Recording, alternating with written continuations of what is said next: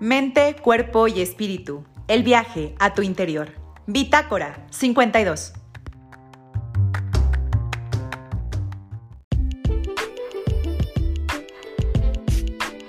Hola gente linda de Bitácora 52, ¿cómo están? Pues ya son aquí las 4 y 5 de la tarde desde la ciudad de León, Guanajuato, pero nos vamos a, a, contactar con una escritora regia, con Gabriela Riveros. Esa es la belleza del mundo streaming y del internet y del viaje en el tiempo y el espacio, porque bueno, esto parece un poco inmediato, pero la novela de la que vamos a hablar pues está en los 1500, es decir, vamos a viajar realmente muy, muy atrás y vamos a empezar a ver cómo la historia incluso de nuestro país empieza mucho, mucho tiempo atrás y pues empiezan a tejerse las novelas, las historias, las familias, los secretos, eh, la defensa de la fe, la defensa del pensamiento y la libertad.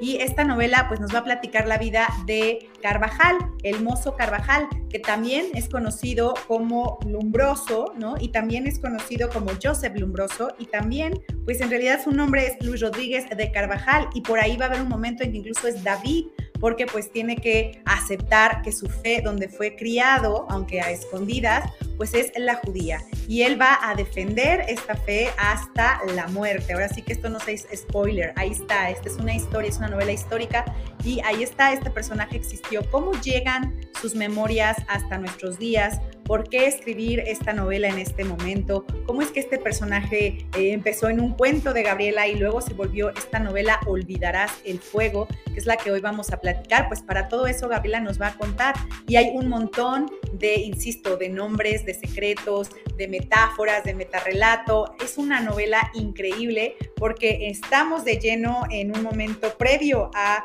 que la Inquisición, pues ahora sí que mate en una especie de celebración y de fiesta para que el obispo y pues todos, ahora sí que la realeza ve este espectáculo y ahí realmente te quedas pues frío. Es, ¿En qué momento fuimos tan inhumanos? ¿En qué momento pudimos ver esto como un espectáculo que había que presenciar? Y de pronto vamos a viajar a través de la memoria al relato histórico eh, de Luis Carvajal, pero también vamos a tener capítulos donde vemos a una investigadora, que ahorita Gabriel nos dirá si era ella, si es un personaje fuera de ella, si es la voz este, como de, no sé, otro ente, un personaje por ahí investigador, que nos va a mostrar eh, los oficios, las cartas, los documentos un poco que avalan que toda esta historia que va llegando a nosotros, pues existió, que es real y que, bueno, pues hay una historia ahí de, de conquista, de tierras prometidas, de sueños que casi se logran, pero algo pasa, ¿no? Algo que parecía el lugar de la salvación, de pronto se vuelve en realidad el lugar de la condena.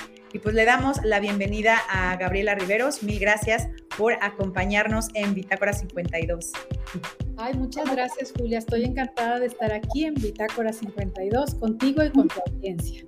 Pues mil, mil gracias. Gaby, pues empízanos a platicar. En la novela ahí nos empiezas a decir que pues parte de que hiciste un cuento, por aquí tengo el nombre, el cuento es Ciudad de Nadie, ¿no? Y es un cuento donde el personaje Luis Carvajal aparece en el libro de Ciudad Mía.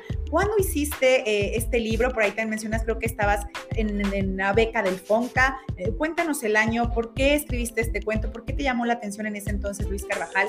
¿Y cómo es que de pronto sale de ahí y se vuelve esta novela? Claro que sí, Julia, con mucho gusto. Fíjate que cuando yo era estudiante de letras, en el 93, 94, por ahí, tuve esta beca que mencionas del Centro Escritores de Nuevo León y escribí un libro de cuentos que se titula Ciudad Mía. Y este, son siete cuentos y el último de ellos se titula Ciudad de Nadie. Y entonces la voz narrativa es como un ente femenino que está contando este, como un enorme cuerpo, la ciudad como un cuerpo enorme. Entonces yo tenía que ver como qué había en la memoria de este cuerpo. Y entonces estuve investigando como a través de los siglos qué ha pasado en estos territorios y descubrí a mis 19, 20 años esta historia silenciada y es cuando vas al colegio y te enseñan la historia con H mayúscula, pues te dicen que el fundador fue Diego de Montemayor y tal es la fecha de fundación. Pero escarbas un poquito y te encuentras estas otras historias, intentos de población aquí, otra fundación legal que hubo antes, pero de pronto eh, estaba esta historia, Luis de Carvajal y de la Cueva, con un permiso del monarca más poderoso de la tierra, que fue Felipe II, en donde le permitieron hacer un gran reino, el, nuevo reino de León, que iba a tener estas 200 leguas cuadradas que iban desde el río Pánuco, cerca de Tampico, hasta la Florida. O sea, imagínate, son como ocho estados de la República, el sureste de los Estados Unidos. Entonces, bueno, este hombre, pero resulta que me entero que su familia y su comunidad, en donde eran más o menos 120 miembros de esta comunidad, fueron procesados por la Inquisición española y que al parecer, o sea, estoy hablando en los noventas, este era el, el juicio como más grande hecho a una comunidad. Por supuesto que me sorprendió eso. Entonces, en nuestro pasado estaba ligado a portugueses, no a españoles, a judíos, no a cristianos. Y también me llamó y me conmovió mucho, quizá porque mi edad, yo tendría 20 años, quizá la historia de su sobrino. Esto eh, él no tuvo hijos, entonces su sobrino era como su hijo. Este chavo que nació en Medina del Campo, en Castilla, bueno, esto lo, supe, lo sé ahora, antes no lo sabía. Lo que supe entonces es que a los 29 años lo quemaron en la hoguera y que él era poeta y yo pues también, yo también quería ser escritora, ¿no? Entonces este chavo que fue soldado, que anduvo en las conquistas, que, que fue administrador y comerciante, que se circuncidó solo, este, bueno, hizo una serie de, de que sobrevivió huracanes, a las travesías del mar. Y, y, y, que muere en la hoguera en Ciudad de México junto con su madre y sus hermanos. Bueno, este personaje aparece en el cuento, pero en algunos párrafos. La verdad, este, ahí se quedó. Yo digo que los libros empiezan a escribir dentro de nosotros y no sabemos cuándo. Este, y después de eso, bueno, yo estuve trabajando en una novela, publiqué cuentos para niños, este, trabajé, bueno, la vida, ¿no? De pronto en 2017, cuando estaba yo terminando mi novela Destierros, eh, un día abro el periódico y, encuentro una nota pequeña que decía que las memorias de Luis de Carvajal el Mozo habían aparecido en una casa de subastas de Nueva York después de 85 años de, estar robadas de, México, ¿no? Y a la hora que voy siguiendo la nota veo que es toda una serie de aventuras lo que sucedió con esta memoria escrita, con este primer, eh, es la primer, el primer texto literario de un judío en América. O sea, y, voy viendo toda esa peregrinación, ¿no? Desde, desde que fue archivado para el olvido y cómo realmente permaneció en el olvido hasta más de tres siglos, hasta fines del siglo XIX en que Vicente Rivapalacio lo descubre este, cómo Vicente Rivapalacio se lleva esto a su casa como un pago que el gobierno le da por haber combatido a los franceses, organiza y descubre este tesoro, estas vidas de hombres, mujeres, niños, niñas. Son más de 100 metros lineales de puras hojas acomodadas, así de la cantidad de gente procesada muy bien conservado, porque en otros países que había estos enormes archivos hubo inundaciones, incendios y no están del todo conservados. Entonces Vicente Riva Palacio, que a la fecha se llama Lote Riva Palacio, lo organiza y una vez que él muere, sus descendientes devuelven esto. Claro, él regaló algunas cosas que por ahí deben de andar en colecciones particulares, y dio a conocer al mundo el tesoro que teníamos aquí en México. Entonces en el 1932 llega un investigador invitado a dar unos cursos de verano y en una de sus expediciones al archivo empieza a robar el material porque era un material que estaba hecho precisamente para esa vida clandestina, para eso que ellos era que vivir escondidos.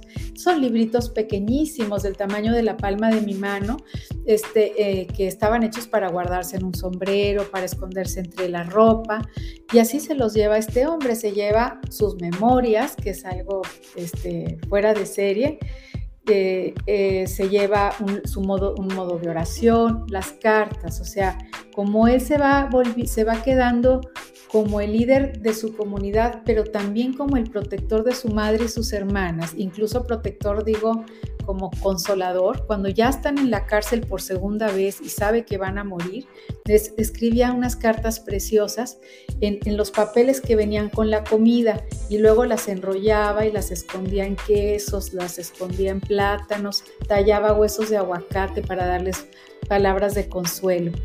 Y entonces algunas de estas cartas también se las roban.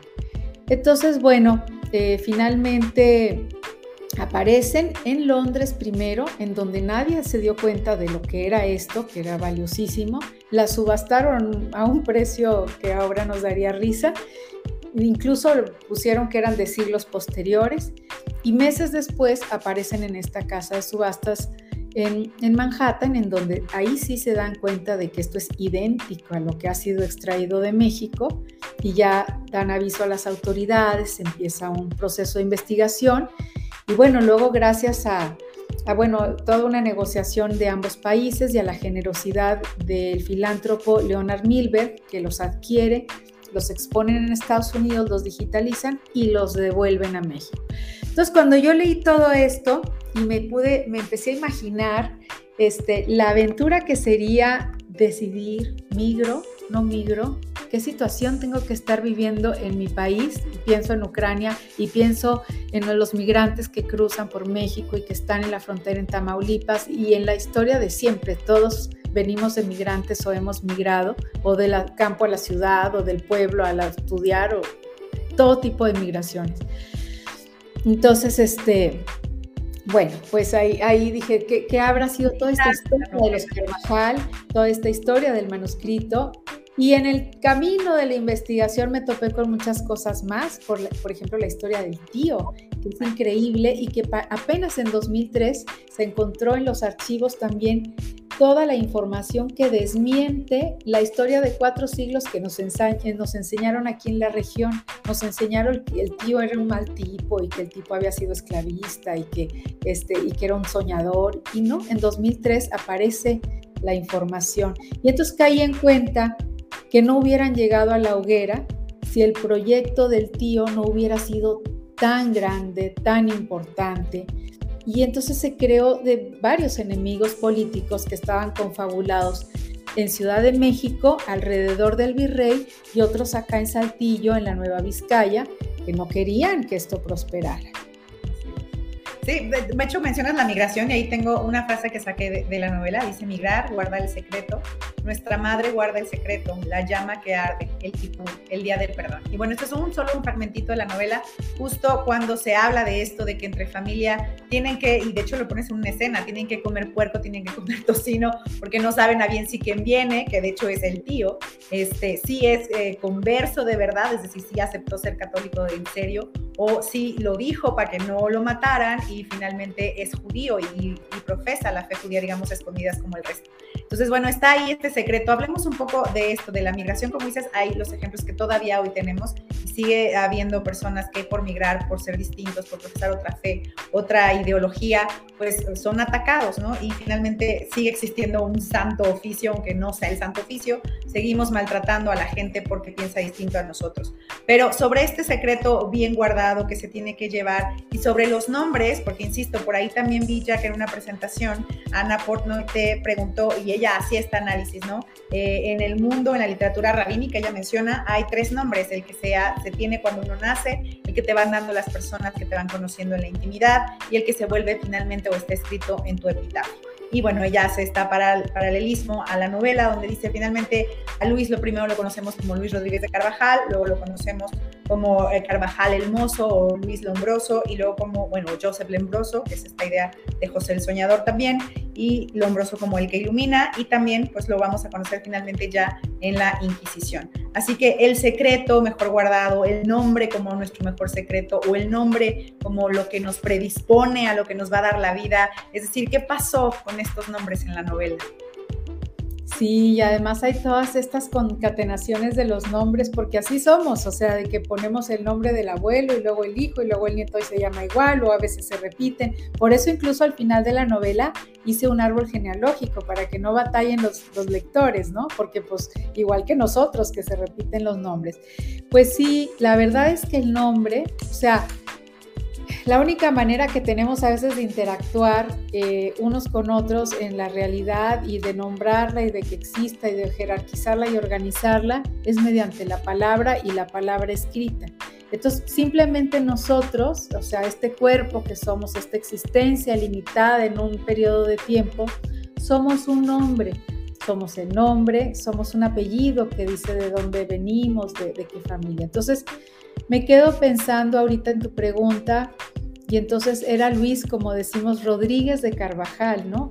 Eh, hay mucha gente en este país que se apellida Rodríguez y a veces les digo, esta es la historia de la familia Rodríguez. Todos piensan en Carvajal, pero en verdad Carvajal fue como, yo creo que algo que, que tomaron de un padrino o tomaron de un pueblo o tomaron de último momento para ocultar otros apellidos. Los que sí, por ejemplo, eh, su padre era Francisco Rodríguez este, y hay muchos Rodríguez y bueno, pues México es un país lleno de gente que se apellida Rodríguez, ¿no? Entonces su, primer apellido era Rodríguez de Carvajal, luego lo invierten, bueno, entonces es un hijo de familia, es un muchacho eh, que de los 11 a los 13, 14 recibe una educación exquisita con los jesuitas en Medina del Campo, este, en una de las mejores escuelas de Castilla junto con su hermano Baltasar.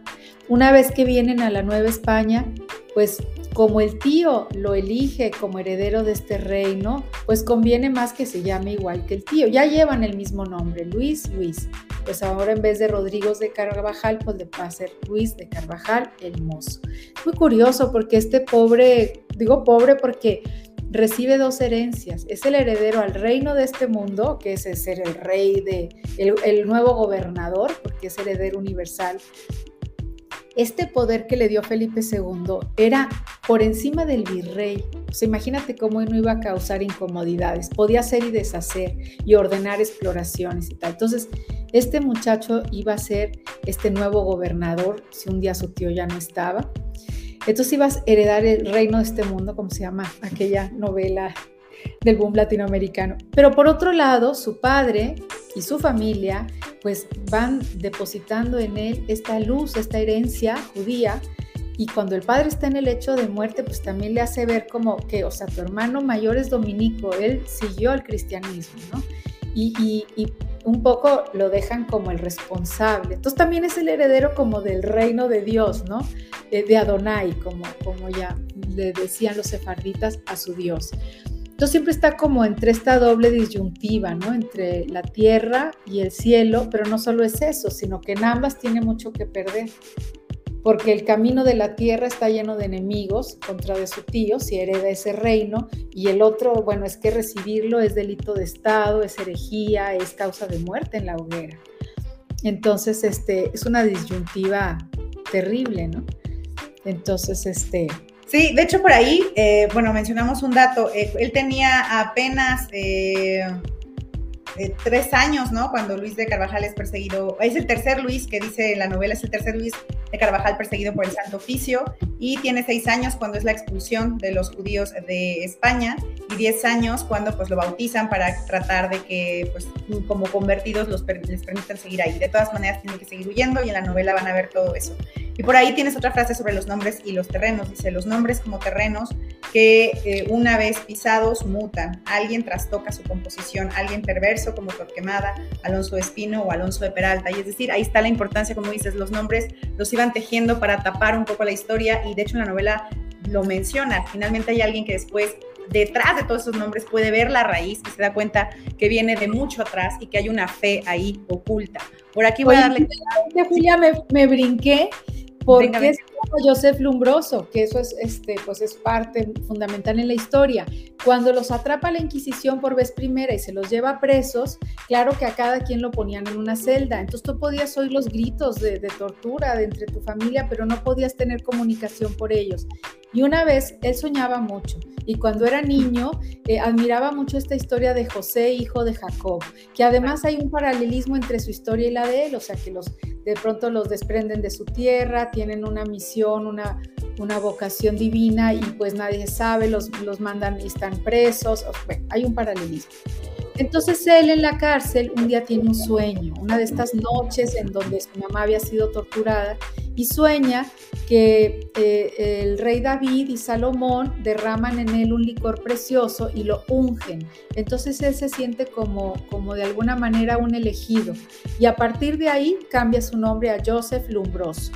Este, y, son los últimos cuatro años de su vida. Es increíble ver, por ejemplo, el proceso en el archivo de la Nación, que están todos estos papeles antiguos con su tinta intacta que todavía brilla y sus firmas Luis de Carvajal el Mozo y de pronto empieza a firmar ya como Joseph Lumbroso. Y así cuenta las memorias, o sea, que son las memorias de Joseph Lumbroso. Y de hecho esto es importante porque como bien dices, eh, bueno, en el Antiguo Testamento una vez que Dios se le manifiesta a Abraham y le dice ya no va a ser Abraham, va a ser Abraham, ¿no? Porque tu descendencia va a ser infinita como las estrellas o algo así, no me lo sé bien. Al final ahí está, por eso el cambio de nombre, según yo en la tradición judía, siempre el cambio de nombre implica esto, como cambia la vida, cambia la persona porque hay un destino nuevo, una nueva tierra o algo nuevo que viene, ¿no? Entonces, bueno, pues está bellísimo el cómo él toma el nombre. Por aquí tenemos eh, comentarios. Martínez nos dice, querida Julia Cuellar, aquí apoyando a nuestra querida Gabriela Riveros Elizondo con su maravillosa obra literaria. Para mí, una obra de arte por su contenido, su voz narrativa tan emotiva. Varias veces me detuve a subrayar líneas y se me hizo imparable, fluida logró que por primera vez mi sangre purépecha se impregnara de la neolonesa y más que agradecida. Pues sí, o sea, la verdad es que yo también poco puedo parar, hasta yo ya quiero ser de allá, digo, ay, no manches, porque no hay una historia escrita así de por acá? así que bueno. Sí, sí hay, porque estas, no sabes, a la hora que yo escribía, o sea, van pasando por todos lados, o sea, bueno, Ciudad de México, luego Tasco, Acapulco, Oaxaca, Guadalajara, Hidalgo, o sea, los descendientes que quedan de los Carvajal no viven en Nuevo León, viven en Hidalgo. Este, y luego el puerto de Veracruz, luego acá no se diga, lo que pasa es que aquí fue, era tan alejado de todo, era tan pobre que nadie quería venir y durante tres siglos fue chiquitito y todos se casaron con todos.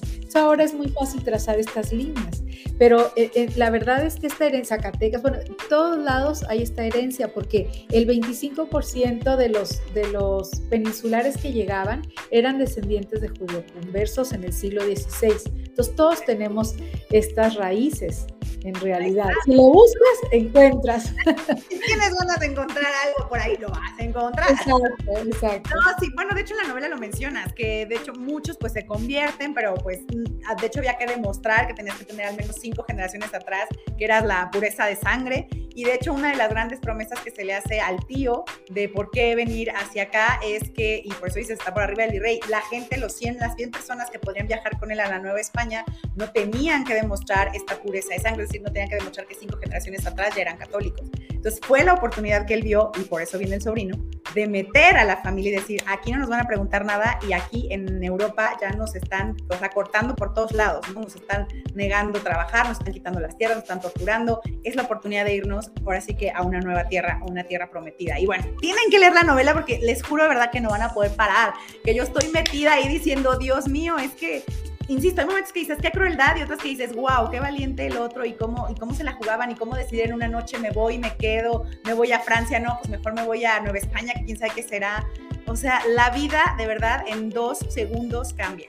Isabela Zambrano nos dice muchas felicidades, carita con corazones. Y bueno, casi, casi se tiene que ir. Yo podría seguir aquí horas y horas platicando, pero Gabriela tiene otra entrevista. Qué mal, porque yo tenía mil preguntas, pero no me sin antes decirle a, Nani, a Nancy Yepes que bueno que nos estás viendo y recordarles, por aquí lo voy a poner, que eh, eh, va a haber otra presentación de esta novela, Olvidarás el Fuego, la van a presentar en la Ciudad de México y bueno, es el 9 de junio a las 7 de la noche, así que quien esté en la Ciudad de México o quien pueda viajar a la Ciudad de México puede ver esta presentación del libro en vivo. Cuéntanos esta presentación, Gaby, y un poco si en la Ciudad de México, que finalmente es donde es, eh, pues, donde se hace lo, pues, ahora sí que la muerte, donde sucede la muerte, donde asesinan a, Luis, donde se hace este evento, insisto, que es donde empieza la novela, del santo oficio por, por herejía, por lo que sea, y, lo asesinan.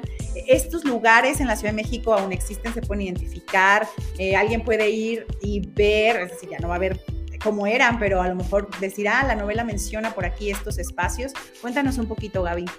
Sí, claro que sí. Yo hice muchos recorridos, como dicen, de a pie y de entrevistas y de no solo de archivos y bibliotecas, sino también de caminar todos los lugares donde estuvo Luis de Carvajal el Mozo y precisamente eh, donde, donde mueren ellos, que era esta Plaza del Quemadero. Y precisamente queda en la Alameda Central de Ciudad de México, en el centro histórico, y el Museo de Memoria y Tolerancia está ahí enfrente. Entonces, para mí es un sitio muy especial desde donde contar esta historia, desde donde recordarla. Entonces, todos invitados este próximo jueves, a las eh, jueves 9 de junio, a las 7 de la tarde, es entrada libre Y bueno, voy a me van a acompañar Silvia Chere, el doctor Baltasar Brito, que él es el director de la Biblioteca Nacional de Antropología e Historia, y él es quien fue a Nueva York a detectar estos manuscritos. Sabe, padrísima la historia, nos va a compartir y estará también con nosotros la novelista Tamara Trotner. Entonces, bueno, ojalá puedan, porque estar ahí va a ser un cachito de esta historia. Como bien dices, ahí inicia la novela. No, es, Tienen, que leerla, la pueden encontrar en formato electrónico y físico y también en Amazon pueden dejar sus recomendaciones una vez que la lean. Por aquí María Patricia Cisneros nos dice felicidades a Gaby, gran guía de lectura. Así es, ¿no? De verdad, lean, lean la novela, es una belleza, olvidarás el fuego. Y bueno, en serio, insisto, les va a encantar. Gabriela, algo más que quisieras decirle a las personas que nos ven, una última recomendación, un último dato que dices, híjole, no quiero que se acabe esto sin decirles tal dato de la novela. Bueno, que la lean, que me sigan en redes, porque va a seguir habiendo muchas oportunidades de diálogo y de presentaciones, y también que se, sintonicen, con el QR, porque ahí está la música para que la puedan escuchar mientras están leyendo, que no se vayan a dar cuenta hasta el final. No, sí es cierto. Esta novela tiene un playlist. Entonces vayan a Spotify, ahí está el playlist de, esta novela. Y de verdad, léanla. Por ahí ya les estoy poniendo el Twitter de Gaby. Está como arroba Gaby Riveros E por eh, Espinosa. pero de verdad. No, Sondo, sí es cierto, perdón. Eh, hablando de los nombres y yo cambiando. este, entonces, vayan, búsquenla en Twitter, de verdad, ahí sigan sus redes, escuchen la playlist, les va a encantar y de verdad, el libro sea en físico o en electrónico, no pueden dejar de leer. No sé si más adelante también lo vayan a hacer audiolibro, por ahí. Ah, mira, ahí está la presentación en físico. Olvidarás el fuego, Gabriela Reverso. Entonces, en Audible también. Ah, qué bueno, porque hay un montón de gente que le encanta el audiolibro, entonces también decirlo, ahorita empiecen por la playlist para que les vaya entrando así la historia por los oídos, pero luego ya sabrán toda la historia de la novela. Y bueno, escúchenla, léanla, les va a encantar. Insisto, también escriban, insisto, esto es un libro de historia más allá de nada más de la región regia, yo creo que todo el país, sí nos da una otra historia de nuestro país. Hay gente hoy de 75 países tramitando las nacionalidades por esta herencia, 75 países. ¿Ya ven? O sea, insisto, sí nos vienen a contar otra historia de México. O sea, sí te enteras de otras cosas y empiezas a dudar, como bien dice Gabriela. ¿Será? ¿Será que yo por ahí tengo ahí un cruce extraño y no me lo han dicho? Entonces, bueno, pues mil, mil gracias. Por aquí hay dos comentarios. Gaby ya se tiene que ir a otra entrevista, gente linda. Dejen ver si los comentarios aparecen pronto. Aquí tenemos otros dos. Nos dice aquí otra vez María Patricia Cisneros. Nos dice, ya la escuchamos, está muy lindo. Y Nancy Yepes, como Nanilu Martínez, nos dice, deleitable. Entonces, mil, mil gracias. Ha sido un placer tenerte aquí, Gabriela, y pues seguiremos, seguiremos viendo lo que siga de esta novela y lo que después escribas. Seguramente será también novela histórica. ¿Ya estás planeando otra cosa? Estoy planeando otra cosa, pero todavía no así como para contar. Ah, bueno, está muy bien. Pues mientras disfrutemos esta novela, olvidarás el fuego. Gracias, bonita tarde. Gracias, Julia. Hasta luego.